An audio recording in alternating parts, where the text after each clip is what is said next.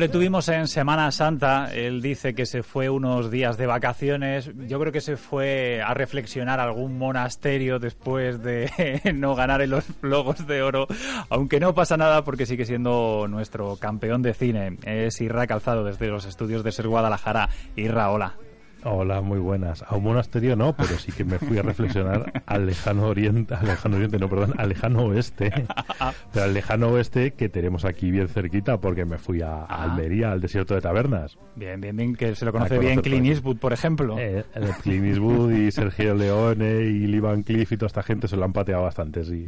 Oye, que no, no pudo ser, pero bueno, eh, ahí por lo menos nominado a los Blogos de Oro con, con Díselo tú. Sobre todo lo más divertido fue ver cómo había cientos de blogueros y de tuiteros comentando cada uno de los premios. El buen humor fue lo, lo más eh, impresionante que hubo en todos los comentarios, ¿no? Y bueno, llegamos a ser trending topic, lo cual es una cosa que no nos habíamos planteado eh, al, al principio de esta, de esta jornada y la verdad es que estuvo muy bien. Como bien dices, bueno, pues no, no hubo premio para Díselo tú, pero no pasa nada. Oye, estar ahí entre los cinco finalistas, pues, pues ya era todo un, un logro.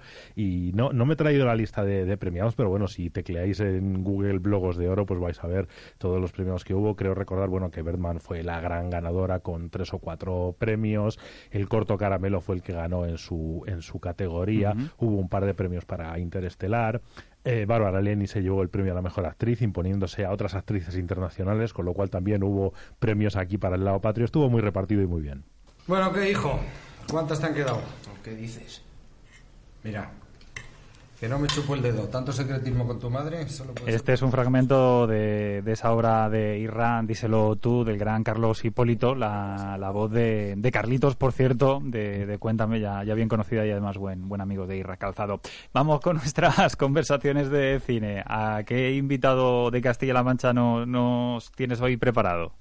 Bueno, pues si eh, justo antes de Semana Santa nos eh, despedíamos, nos íbamos de vacaciones con Víctor Octavio, uno de los protagonistas de la recién estrenada película La Espina de Dios, bueno, pues ya comentamos que, que el director también tenía mucho que ver con la Tierra y que seguramente, bueno, pues se pasaría por aquí y no ha querido esperar momento, ha querido venirse aquí a, a nuestros micrófonos a hablar de sus películas favoritas.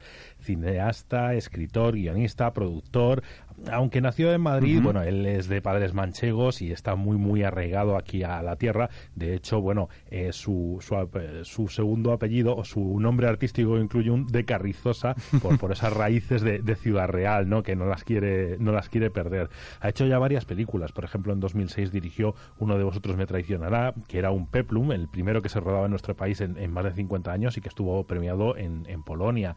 Luego también eh, hizo la película Expediente Belchite, un rodaje un poco accidentado del que incluso tuvieron que hablar en el programa de Iker Jiménez, si eso ya, ya nos contará. El cortometraje La Rosa Muerta, el, el la película Abrázame, está ya en el año 2011. Otro largo, No quiero ser recuerdo. Y luego, bueno, pues también, eh, al- quizá le os une más un título mucho más reciente del año 2013, Bajo un manto de estrellas. También ha tenido buena experiencia en televisión, por ejemplo, eh, hizo para Antena 3 la serie cómica Los hijos de Mambrú. Y bueno, como decimos, su último trabajo hasta la fecha, porque me han chivado que tiene ya un par de proyectos encima de la Qué mesa bueno. a punto de, de ponerse a trabajar con ellos, ha sido La Espina de Dios, que como decimos se estrena hace poco. El director es Óscar Parra de Carrizosa. Óscar, muy buenas. Hola, buenas tardes. Bienvenido a Vivir, Óscar. Muchas gracias. Bueno, en estas primeras semanas, en estos primeros días, ¿qué tal ha ido funcionando la peli, La Espina de Dios? Pues bueno, siendo una película, claro, de corte religioso y, y para un público muy concreto, no, no nos podemos quejar. Llevamos, hoy inauguramos la tercera semana en, en cines y ahora está aguantando en, en muchas salas en España, con lo cual, pues, pues casi, casi el, el- el milagro de la película es que se mantenga tres semanas. ¡Maestro! ¡Maestro! ¡Jesús, espera! Hola Santiago. ¿Quieres unirte a nosotros? Ven conmigo. Yo te haré pescar. Ya hablamos además incluso, Irra, que con localizaciones aquí en Castilla-La Mancha, esta película. Sí, bueno, eh, nos estuvo comentando Víctor que habéis rodado a caballo entre aquí y la región, incluso en, en- en el propio Israel. Sí, en Castilla-La Mancha y en Israel, pues sí. Y además, eh, yo en paso soy mucho venista. Yo siempre que puedo rodo en Castilla-La Mancha, pues porque es mi tierra y porque creo que creo que, que es un plató inmenso todavía por, por explotar. Eh, tiene tiene todo, ¿no? O sea, tiene buen tiempo para, para, para exteriores la mayor parte del año y luego pues tiene tiene todavía que, que, que, la gente de los pueblos de nuestra tierra pues aún conserva ese punto de la magia del cine que por supuesto en las grandes ciudades está perdidísimo. Oye, ¿y qué otros proyectos son esos que tienes ahí encima de la mesa? Porque es que tú no paras. Yo veo aquí tu filmografía, trabajos en 2006, 2008, 2010, 2011, 12, 13 y ahora en 2015. ¿Qué más tienes preparado? Sí. Pues, a ver, la cuestión es que no puedo estar parado. me, es, casi fisiológicamente imposible estar parado. Con lo cual, si, si tengo algo en, mente, pues lo intento llevar a cabo cuanto antes. Ahora mismo te, tengo dos proyectos. Uno, uno pues que, que, es un, proyecto de estos enormes, gigantescos, que es llevar a la gran pantalla la, vida de Rocío Durcal, una película que se titula Rocío Durcal, La sonrisa del firmamento. Y bueno, pues ese, es el clásico proyecto enorme y que va muy despacio, como todo lo grande, pues va muy despacito. Y luego tengo una película más centralizada en nuestra tierra, una, una comedia coral que quiero rodar en, en La Mancha y que es un poco, bueno, pues el, pues este choque que, que aún, aún sigue habiendo, aunque aunque parece que somos todos muy adelantados y tal, sigue habiendo un, pues un pequeño choque entre lo urbanita y, y, lo rural, ¿no? Que, es algo que parece un clásico, pero bueno, yo que me gusta mucho ir a, a mi pueblo, a Carrizosa, pues lo sigo viendo, sigo viendo que, en, el siglo, en el pleno siglo XXI, pues hay determinadas formas, determinadas historias que, que, que siguen chocando contra, contra la mentalidad urbanita y, y, desde mi punto de vista la mentalidad urbanita bastante poco, poco, ¿cómo te diría? Poco inteligente por ser, por ser educado. Al final la, gente que vivimos en las ciudades tenemos la impresión de que somos el no va más, ¿no? Y te das cuenta que, que la mayor parte de personajes de los pueblos, pues, pues tienen un concepto de la vida, a mi juicio, más adelantado que el nuestro. Porque para empezar, en, en cualquier pueblo de nuestra tierra se vive bastante mejor es una gran ciudad y con menos dinero también. Sí, señor. Con menos dinero hace, hace muchas más cosas. Nuestras cocinillas, nuestras reuniones y de esas cosas que quien más dice es impensable. Totalmente. Eh, por cierto, nos decía Irra eh, eso que ocurrió durante la película, durante la grabación Expediente Belchite. Ah, eh, para, para, ¿Para cuándo la película sobre esa grabación con Iker Jiménez? Porque, ¿qué es lo que pasó? Pues mira, la, película, curiosamente esta semana además hemos tenido una reunión y, podría ser que se estrenara pronto en DVD, porque bueno, hay, un distribuidor que tiene tiene interés en, sacarla en, DVD, que es un poco para lo que se rodó, ¿no? Se rodó un poco para el mercado DVD y quizás para alguna televisión. Y bueno, lo que ocurrió es que, bueno, pues el, cliente del chiste trata de un, de un grupo de investigadores de una cadena de televisión que, van al, al, pueblo de, de, Belchite, es un pueblo aragonés que está cerca de Zaragoza y que, como sabéis, pues sufrió un, pues, un importante vapuleo durante la Guerra Civil Española. Y, a, partir de los años 80, pues se empezó a correr un poco la voz de que allí ocurrían fenómenos paranormales.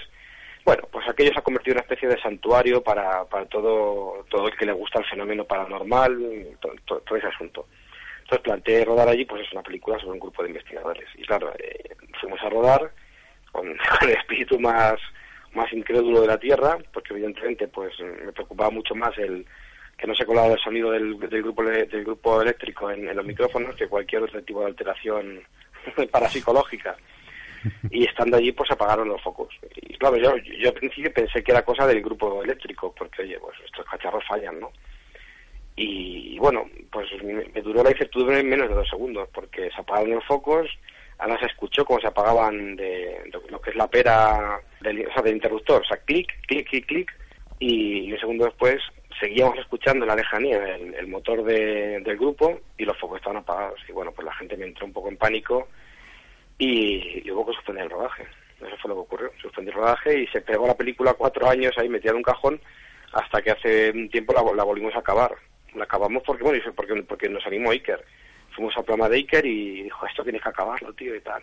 Y bueno, me vine un poco arriba y la terminé aquí, pues unos días que me faltaban de rodaje, la terminé. Eso fue lo que ocurrió en pues el expediente del sitio. Te, tuvo que animar mucho e Iker Jiménez, además. sí, sí, sí, sí. Iker es un fuera de serie, la verdad, es un fuera de serie. Además es un tío que, que, que, cree 100% en lo que hace y en lo que dice, que, es, casi, que es casi más, más complicado, ¿no? Porque el hombre le, claro, desde fuera podía tener una visión de, de, Iker, pues de bueno, pues sí, sí, este hombre cuenta su, que voy a contar, ¿no? Que no se puede caer a ser, que desde su cuarto, tercer milenio, cuarto milenio ahora en, televisión, y, podía tener la imagen de que, bueno, pues él, cuenta su historia y hemos terminado, pero no, la realidad es que que creer firmemente en todo lo que cuenta, y es que de hecho si no se lo cree, no, directamente no lo saca. Muy grande Iker Jiménez. Un tipo, un tipo muy interesante Iker. Bueno, pues mientras eh, nos acercamos al cine a ver La Espina de Dios y todavía no hemos tenido oportunidad y mientras también esperamos a que llegue ese expediente Belchite que ya nos has dejado aquí con los pelos como escarpias con lo que nos estás contando. Sí, nada, eso lo, buscáis en YouTube el tráiler y lo vais a encontrar seguro. bueno, vamos a tomarnos unos minutitos de relax y como cada semana, bueno, pues vamos a, a, invitar, en este caso a, Oscar, a que nos hable de sus películas favoritas y en este caso, bueno, pues para abrir boca eh, nos ha querido sugerir sugerir pues una de las grandes obras maestras de un gran maestro de Luis García Berlanga, una película del año 1985, nada más y nada menos que La vaquilla. Cuéntanos, háblanos de esta peli, Oscar. Bueno, pues La vaquilla para mí es la, mejor película del cine español de todos los tiempos. Y además incluyo todas y no tengo ningún tipo de, de, prejuicio. Creo que es la mejor película, creo que es una obra, una obra maestra porque porque porque Luis, el maestro, consigue reírse de un tema que hasta el momento, incluso hoy en día, es espinoso y, consigue, consigue que te rías siendo de izquierdas, de derechas o, del medio. Por otra parte, pues claro, en la vaquilla eh, el maestro hace, hace un uso, alguien piensa que, exagerado, yo creo que no, yo creo que hace un uso majestuoso del plano secuencia en, toda en toda la película, es que toda la película está planteada en plano secuencia, porque ahora ahora nos hablan de, de, esta, de Birdman y tal, y parece que, parece que han inventado ese plano secuencia, y no, no, y el maestro maneja el plano secuencia mm, como Dios. Entonces, tiene una serie de, desde el punto de vista técnico, la vaquilla tiene una serie de, de cosas prácticamente impecables, y entonces, claro, a unas que, que técnicamente es casi impecable, y con, con que el maestro consigue reírse, claro, de la mano de Azcona, que, que es otro, otro, otro genio, consigue reírse de algo que hasta el momento era, era intocable completamente, como es la guerra civil, y, pues te sale lo que le salió al maestro, ¿no? Una obra de arte en la que, en la que te ríes, disfrutas, entiendes también, porque, ya, sabéis que Berlanga nunca, nunca va apuntada sin hilo, y entiendes un poco las miserias de uno y del otro bando, ¿no? que además se trata con, con total crudeza, pues como hacía él siempre, o sea, él, retrató la pena de muerte con crudeza y al mismo tiempo te sacaba una sonrisa, ¿no? Con el verdugo. Entonces te lo hace ver, pues con esa distancia que da la comedia, ¿no? yo, siempre digo, y ahora estos días más que estoy escribiendo comedia, que la, diferencia entre el drama y la comedia, lo único que es, es el tiempo que separa el, el hecho que cuentas de cuando lo cuentas. Es decir, cualquier hecho dramático, eh, el día que ocurre es un, es un drama, obviamente pero igual lo cuentas unos años después y, te das cuenta que es bastante gracioso. Aparte del baile, el enemigo va a celebrar también una novillada, o sea, que tienen un toro. Mi plan es cruzar las líneas, dar un golpe de mano y quitarles el toro, ¿comprende? Les quitamos el toro, lo guisamos con patatas, se lo damos a la tropa. Y aparte de joderles la fiesta, ponemos la moral de nuestra gente a prueba de obuses. Exacto. La base de todo es este muchacho, Mariano se llama. Mucho pelo, ¿eh? Mucho pelo. Se le corta. Vaya, vaya dos monstruos, Alfredo Landa y José Sacristán, la, la vaquilla, y de uno de los grandes clásicos de nuestro cine a una de las grandes o la gran superproducción de Hollywood, Irra, como, como Titanic. Bueno, es una de esas películas que su director James Cameron no se ve hacer cosas de tres duros, él siempre tira de grandes superproducciones. Si se pone, se pone. Si se pone, se pone, exactamente.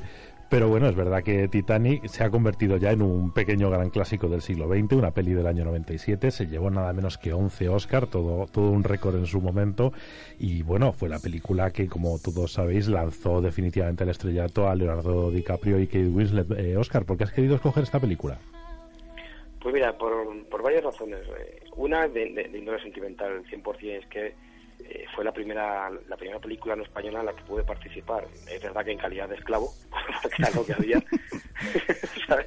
No, lo digo, lo digo realmente casi en serio, porque porque estaba casi por la comida, ¿sabes? O sea, no, no, había ningún tipo de, de, contraprestación, más allá de que eh, teníamos derecho a preguntarle una pregunta al día al, al, al director o al avión de dirección y tal y bueno, pues me permitió ver cómo era un rodaje fuera de España y, me permitió ver qué es lo que diferencia en gran medida el cine español del cine, del cine norteamericano.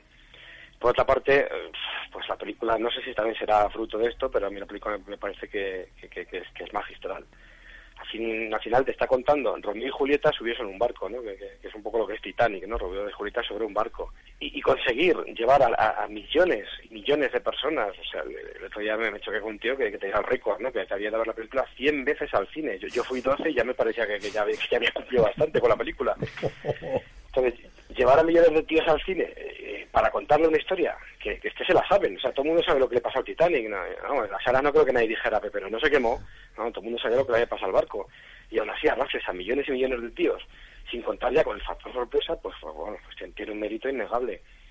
Y luego, bueno, pues mm, también la película es un poco, para mí, eh, pues además de, tener estos otros elementos, es un poco la, la- la- el espíritu de lucha ¿no? que, habría que mantener en la vida en general. Pues yo, yo recuerdo que en mitad del rodaje los augurios para la película eran terribles.